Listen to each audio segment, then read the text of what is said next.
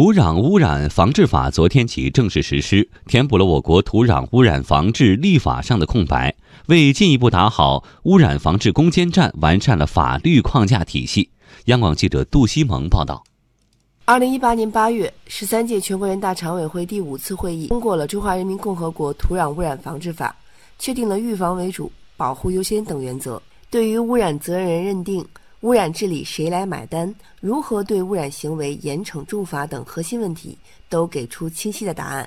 其中提出，国家实行土壤污染防治目标责任制和考核评价制度。将土壤污染防治目标完成情况作为考核评价地方各级政府及其负责人、县级以上政府负有土壤污染防治监督管理职责的部门及其负责人的内容。同时，法律明确要强化土地使用权人从事土地开发利用活动时的保护土壤义务，确立了按照土壤污染责任人、土壤使用权人和政府的先后顺序承担土壤污染风险管控和修复义务的基本框架制度。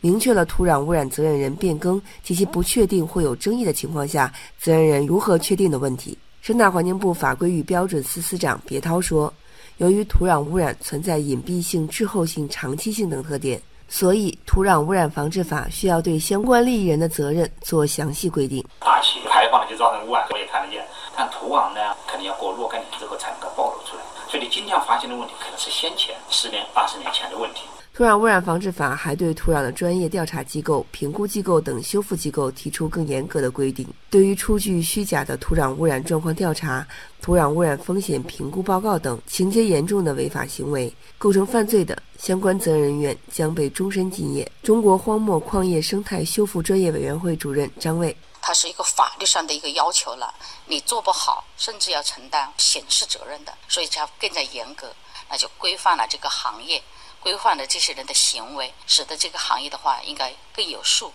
更健康嘛。